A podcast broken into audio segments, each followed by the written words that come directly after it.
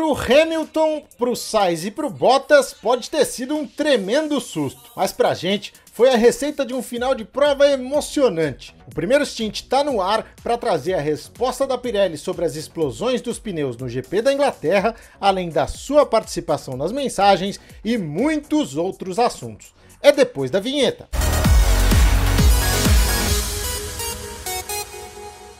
Para você que gosta de automobilismo, seja muito bem-vindo ao primeiro stint, um novo jeito de curtir Fórmula 1. Hoje no aquecimento para a corrida dos 70 anos da Fórmula 1, marcada neste domingo em Silverstone, repetindo a pista que recebeu a categoria no domingo passado. Um circuito tão exigente com os pneus que quase deixou o Lewis Hamilton na mão na última volta da corrida. Hoje a gente vai falar um pouquinho disso, trazer a resposta da Pirelli, debater alguns outros assuntos também, mas acabou de piscar aí para vocês na tela o pedido para que você possa dar o seu like like, se inscrever, ativar as notificações do canal. A gente tem a meta de chegar a mil inscritos ainda nesse mês, então ajude a gente a criar essa comunidade, se inscreva, compartilhe, enfim, vem com a gente. Bom, a Pirelli fez uma investigação extensa aí, né, sempre com bastante transparência, como se exige nessa posição, e na terça-feira ela trouxe uma resposta para a série de explosões de pneus que a gente viu lá na Inglaterra. Ela justificou que o que causou as explosões dos pneus do Hamilton, do Bottas e do Sainz foi mesmo o uso excessivo, né, dos compostos passaram da conta. Os pilotos andaram mais do que deveriam com eles, com os pilotos completando aí 39 voltas com o mesmo jogo, justamente numa pista que exerce muita força lateral sobre os pneus, era a receita certa pro desastre, né? Segundo a fabricante, esse ano a gente está vendo as maiores forças exercidas na história da Fórmula 1 sobre os pneus. Os carros estão muito rápidos, com muita pressão aerodinâmica, e é verdade, é só a gente parar para olhar é, essa constante quebra de recordes de pista para entender que isso é verdade. Mas o Hamilton não falou que o pneu não deu sinal nenhum de que estourar, é, esse é um ponto ainda não esclarecido que pode ou não conflitar com esse veredito da Pirelli. Mas de qualquer forma, pelo que a gente avalia, tudo indica mesmo que a Pirelli esteja certa, porque é verdade, houve um uso excessivo por parte das equipes, elas assumiram um risco e para três caras esse risco cobrou um preço, né? O que, que você acha? Você concorda com essa avaliação da Pirelli? Não? Deixa sua opinião aqui pra gente nos comentários.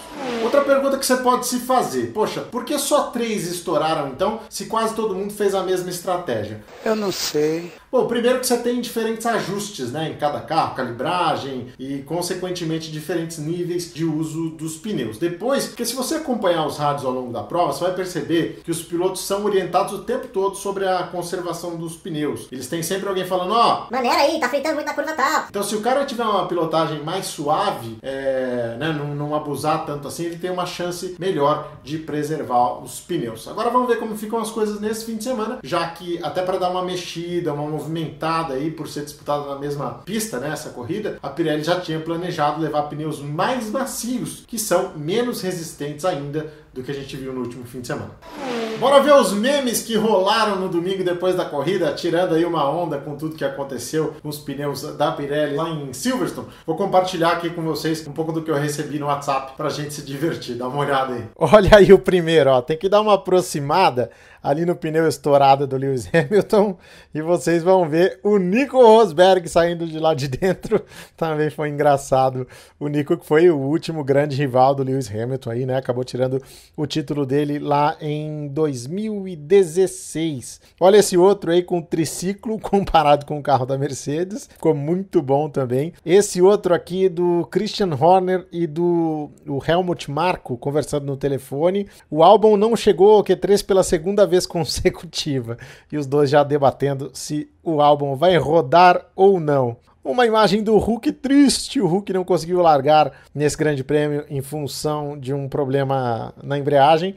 Acabei recebendo isso aqui também. Outra coisa legal que eu recebi foi essa imagem do Lawrence Stroll, um dos uh, proprietários da equipe Racing Point, né, que vai ser Aston Martin no ano que vem, também acionista da Aston Martin. Ele dá esse, essa cumprimentada no Sebastian Vettel aí, que segundo a imprensa está prestes a ser anunciado como piloto da Aston Martin.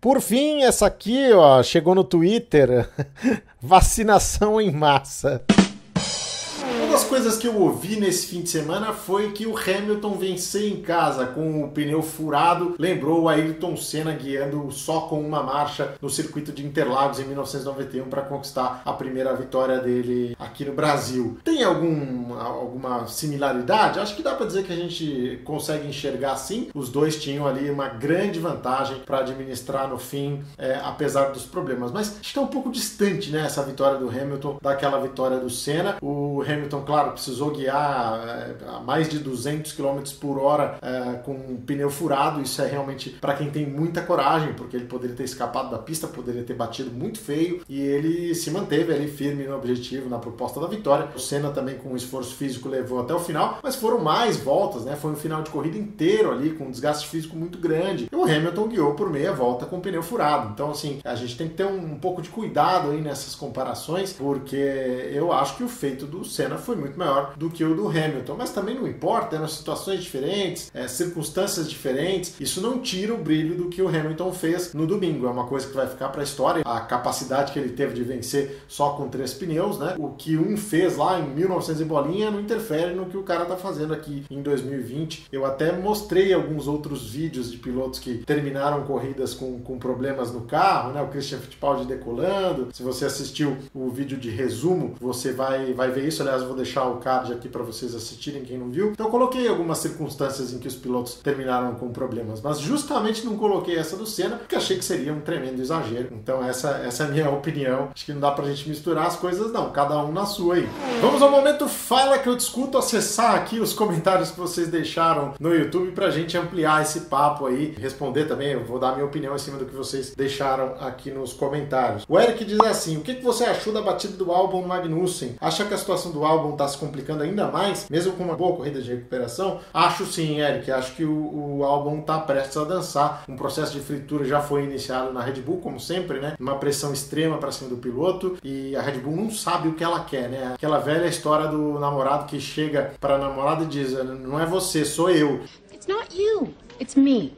É isso aí mesmo, é a Red Bull, não é o piloto, porque caras muito competentes já passaram por lá e não ficaram, né? Se você for pegar aí a lista, o Buemi, por exemplo, que é piloto da Fórmula E, campeão da Fórmula E, esteve lá, não conseguiu se firmar e até hoje é piloto reserva, porque não coloca o Buemi então, caramba? É, sabe, outros caras de grandes, de grande nome, como Robert Wickens, que foi parar na Indy, caras que não tiveram nem chance de andar no carro de Fórmula 1, né? Então a Red Bull se perde um pouco nesse processo de tentar achar um outro Max Verstappen. Não vão achar achar e não precisa achar, porque se achar também vai dar uma treta e um dos dois vai espirrar, né? Ou o Max Verstappen ou o novo Max Verstappen. Então, realmente eu não consigo entender a Red Bull e acho que o álbum já está com a batata mais do que assada. Lucas Freitas, não concordo quando você fala que a Red Bull fez uma burrada. Isso no vídeo da semana passada, né? De domingo passado. Você acha que eles têm bola de cristal para descobrir que iria furar o pneu do Hamilton?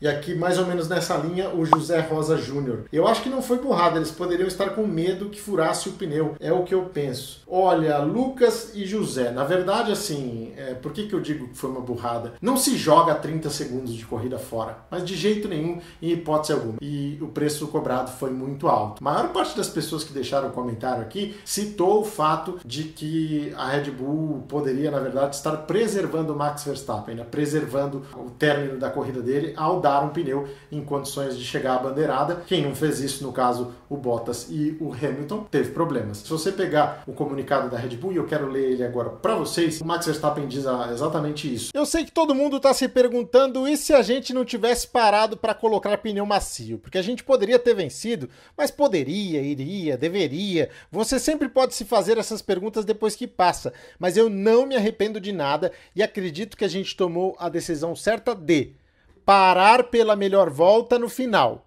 Nós fizemos a coisa certa e quem sabe se eu não teria um pneu furado também? Você não pode prever essas coisas porque elas não acontecem com frequência na Fórmula 1 nos dias de hoje.